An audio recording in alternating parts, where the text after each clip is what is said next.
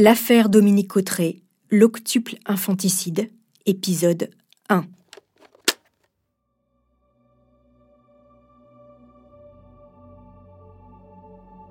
Il y a des affaires qui dépassent l'entendement.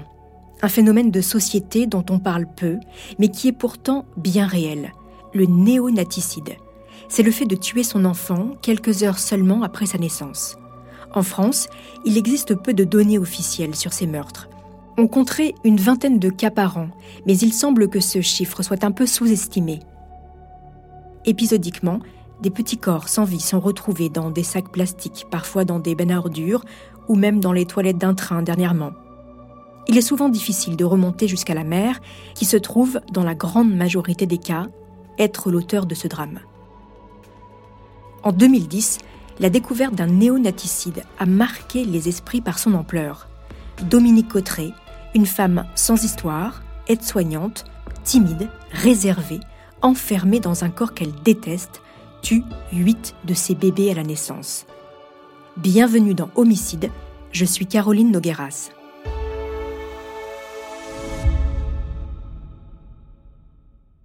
Au-delà du fait divers sordide, c'est l'histoire de cette femme que je vais vous raconter, et une réalité sociétale peu connue. Voici donc l'affaire Dominique Cotteret, le plus important infanticide connu à ce jour en Europe.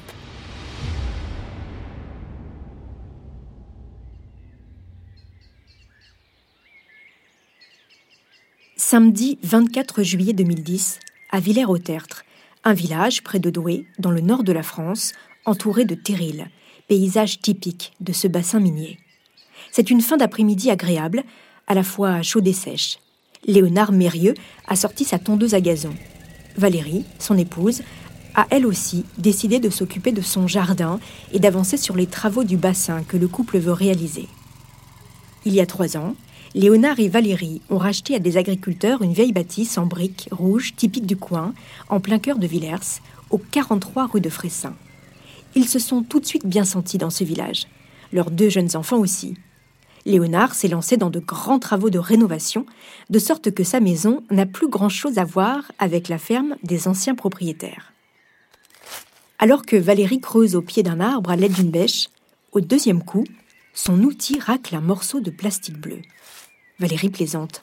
Si ça se trouve, elle vient de mettre la main sur un trésor. Sauf que le sac est mou. Non, ce n'est pas un trésor finalement, mais peut-être le cadavre d'un chien que les anciens propriétaires auraient enterré dans le fond du jardin. Ce jour-là, un couple d'amis de Léonard et Valérie sont présents. Sébastien se décide à ouvrir les sacs. Il met des gants, déterre le sac bleu, l'ouvre. À l'intérieur, il y a un deuxième sac, puis un troisième. Il défait le dernier nœud. Immédiatement, une odeur pestilentielle lui provoque des hauts jusqu'à suffoquer. Léonard le rejoint. Dans les sacs, c'est une vision d'horreur. Est-ce un petit corps humain avec deux trous à la place des yeux? Il y a un autre sac fermé. Les quatre amis, choqués, ne touchent plus rien et appellent la gendarmerie. Valérie voit le regard des gendarmes et elle comprend. Ces sacs ne contiennent pas des chiots ou des chatons morts. Non, cette fois-ci c'est évident. Au même moment, Éric Vaillant, le nouveau procureur de Douai, est dans son jardin. Il profite lui aussi des derniers rayons du soleil de cette fin d'après-midi d'été. Jeune magistrat, il a pris ses fonctions il y a trois semaines seulement. Le coup de fil des gendarmes va mettre fin à son week-end et signer le début de la plus incroyable affaire de sa carrière. Dépêché dans la maison des Mériaux, Éric Vaillant est immédiatement rejoint par le médecin légiste qui constate l'évidence. Les deux corps sont des nourrissons. Ils sont transférés par les pompes funèbres à l'Institut médico-légal de Lille. Les gendarmes et le procureur ne quitteront les lieux qu'au milieu de la nuit, hantés par l'image de ces deux bébés morts. Qui les a tués puis les a enterrés ici? L'enquête pour meurtre vient de s'ouvrir.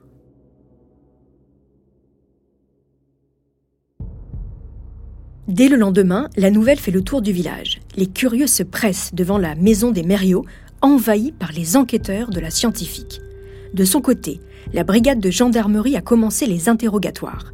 Les Mériaux, les premiers interrogés, expliquent qu'ils ont racheté leur maison à Oscar et Louise l'Empereur, des agriculteurs. Oscar est décédé en 2007 et a vécu dans sa ferme jusqu'à sa mort. Louise est décédée dix ans plus tôt. Ils ont eu cinq enfants, Jacqueline, Nicole, Guy, Marie-France et Dominique. Le surlendemain de la découverte des corps, les cinq enfants du couple d'agriculteurs sont convoqués à la gendarmerie pour être entendus. Tous sont sous le choc et ne comprennent pas ce qui a pu se passer. Mais Patrick, l'ex-époux de Marie-France, fait une révélation aux gendarmes. Il leur raconte que Dominique, la petite sœur de son ex-femme, a surpris tout le monde à la naissance de sa deuxième fille, Virginie. Un bébé que personne n'attendait car Dominique avait caché sa grossesse. Cette anecdote est confirmée par tous les membres de la famille L'Empereur. Dominique, 46 ans, est donc entendue à son tour. C'est une femme obèse, aux cheveux courts et ondulés, timide et manifestement très mal à l'aise. Le chef de la brigade lui demande pourquoi elle a caché sa deuxième grossesse, celle de Virginie, un an après la naissance de sa première fille, Emmeline. Dominique a du mal à répondre. À la question Auriez-vous pu cacher d'autres grossesses? Dominique hésite, dit d'abord non, puis s'effondre en larmes et avoue oui.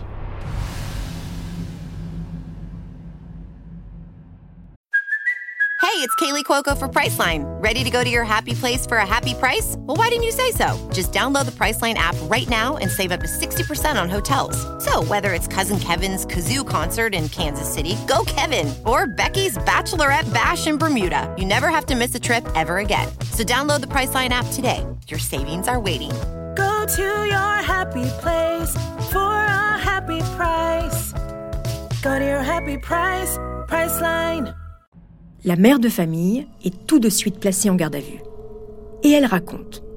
Après la naissance de sa fille Virginie, elle a pris pendant trois mois la pilule contraceptive délivrée par la maternité. Une fois les plaquettes terminées, elle arrête tout moyen de contraception. Elle ne se protège pas et a régulièrement des rapports sexuels avec son mari.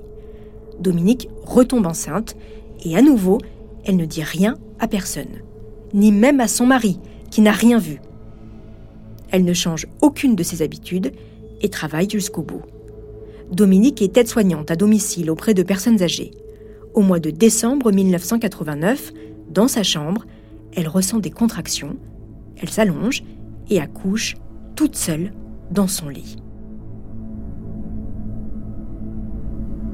Elle dit ensuite avoir enveloppé le nouveau-né dans des draps, puis l'avoir étouffé. Mécaniquement, Dominique prend le petit corps, enroulé dans ce linceul de fortune, le met dans un sac poubelle, ainsi que son placenta. Elle cache le corps dans sa penderie, près de son lit. Puis deux jours plus tard, elle monte au grenier, où elle dépose le sac. L'interrogatoire se poursuit. Avez-vous eu d'autres grossesses, Madame Cotteret Oui, répond Dominique, comme soulagée de dévoiler ce terrible secret. À la fin de l'année 1990, et elle raconte le même scénario. La grossesse cachée, y compris à son conjoint, Pierre-Marie, l'accouchement seul en 1991, l'étouffement du nouveau-né et le corps caché au grenier de la maison. C'est au moment de son déménagement en 91 dans une autre maison à Villers, au Sentier du Pré, qu'elle récupère les deux petits corps et les place sous les combles de la ferme de ses parents pour ne pas que son mari tombe sur les sacs plastiques pendant le déménagement et elle précise que régulièrement, avant de déménager, elle est montée voir les corps. Puis Dominique explique aux gendarmes qu'à la mort de son père en 2007, elle est montée chercher les deux petits corps, mais ils n'y étaient plus. Et elle ne sait pas qui a pu les enterrer dans le jardin. Deux bébés étouffés. Et s'il y en avait d'autres? C'est la question que se posent les enquêteurs. Et oui, avoue Dominique, il y en a eu d'autres. Les corps sont tous au même endroit, dans le garage de sa maison, dans l'ancienne cuve à fioul, enfermée dans des sacs plastiques sous des bacs à fleurs. À Villers-au-Tertre, les révélations de Dominique font l'effet d'une bombe. Les villageois sont sous le choc. Ils sont au micro des reporters du JT de France 2 ce 29 juillet 2010. On parle de huit enfants, c'est énorme. C'est énorme. Et tout le village est choqué. Le choc, l'incompréhension. Dans le quartier, on décrit le couple comme sérieux et travailleur. Toutes les grossesses sont passées inaperçues. La femme les aurait dissimulées à son mari. C'est très incroyable. C'est personne ne, peut comprendre d'ailleurs. Hein. Il n'y a rien à dire. C'est un choc, euh, un très grand choc pour nous. Euh, moi, je, je, compatis parce que je ne sais pas ce qui s'est trop passé, mais franchement, il n'y a rien à dire sur ces gens-là. Il faut surtout imaginer la réaction de la famille Cotteret, le mari de Dominique, Pierre-Marie, et ses deux filles, Emeline et Virginie, alors âgées de 21 et 23 ans, toutes deux déjà mamans. Que peuvent-ils tous penser à ce moment-là? Comment a-t-on fait pour ne rien voir? Pourquoi n'a-t-elle rien dit? Comment a-t-elle pu faire ça? Tous sont dans un état de sidération, d'hallucination, comme le dira plus tard Pierre-Marie. Pierre-Marie qui est lui aussi entendu par un enquêteur. Il explique qu'il a découvert que sa femme était enceinte de leur deuxième fille au bout de six mois de grossesse, ou peut-être sept, il ne sait plus. Sa femme est forte, donc ça ne se voyait pas. Mais de là à lui cacher d'autres grossesses, non, ce n'est pas possible. L'enquêteur met en doute la parole de Pierre-Marie. Comment est-ce possible qu'il n'ait rien vu? Pierre-Marie, 44 ans, est un taiseux, charpentier de métier. Il a arrêté l'école à 15 ans. Autant dire qu'il n'est pas à l'aise avec les interrogatoires il a du mal à comprendre ce qui est en train de se passer. Ce mardi 27 juillet 2010, bien qu'il dit ne rien savoir, il est placé en garde à vue. Ce jour-là, l'avocate de permanence au palais de justice est maître Marie-Hélène Carlier. La cinquantaine, cette pénaliste habite dans le coin. C'est elle qui est donc appelée pour assurer la défense de Pierre-Marie pendant sa garde à vue. Coup du hasard, Maître Carlier n'est pas étrangère à la femme de son nouveau client. Dominique Autré a été l'aide-soignante à domicile de son père avant qu'il ne décède. L'avocate n'en revient pas. Comment cette femme si appréciée de son père a pu tuer ses bébés? Elle est persuadée qu'elle doit aider Dominique en priorité. Après la garde à vue de Pierre-Marie, elle prendra la défense de Dominique Autré. Pour Pierre-Marie, elle lui trouvera un confrère. L'interrogatoire reprend. L'enquêteur cherche à faire réagir Pierre-Marie et met les mots terribles sur les meurtres. Infanticide. Vous savez ce que cela veut dire, monsieur Cotteret Dans la foulée, une perquisition est organisée au domicile des Cotteret pour retrouver les petits corps. Dominique, affaibli, ne vient pas. Pierre-Marie va donc devoir affronter seul cette réalité qu'il refuse d'admettre. Le jeune procureur, Éric Vaillant, est également présent sur les lieux. Arrivé dans la maison, tout le petit groupe se dirige vers le lieu indiqué par Dominique, l'ancienne cave à fioul, devenue le garage. Et là, sous un fatras d'objets, il y a bien des sacs poubelles avec des corps à l'intérieur. Six au total.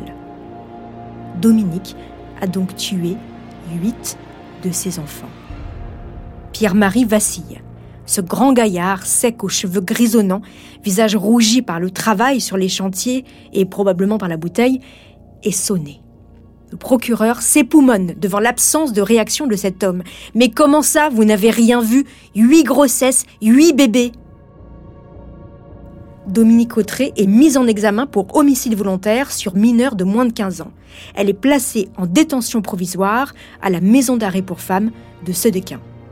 Deux jours plus tard, Éric Vaillant donne une conférence de presse au palais de justice de Douai devant un parterre de journalistes et annonce l'octuple infanticide le plus important jamais découvert en France et en Europe. Elle explique qu'elle ne voulait plus d'enfants et qu'elle ne voulait pas voir de médecin euh, pour employer un moyen de contraception. Oui, elle a expliqué que son premier accouchement s'était très mal passé à cause de sa forte corpulence, justement. Et qu'à la suite de ça, elle voulait plus voir de médecin.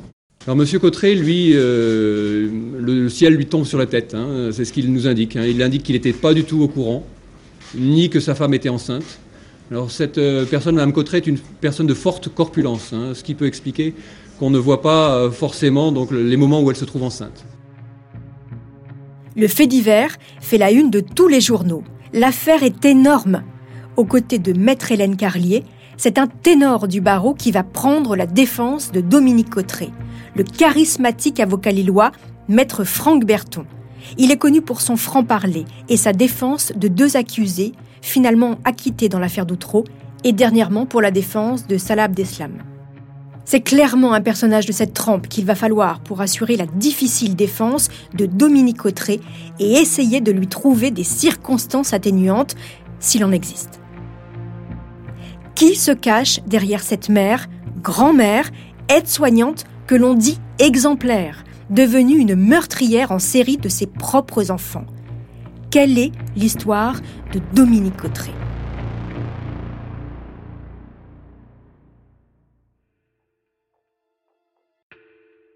C'est ce que je vous raconterai dans le prochain épisode de l'affaire Cotteret.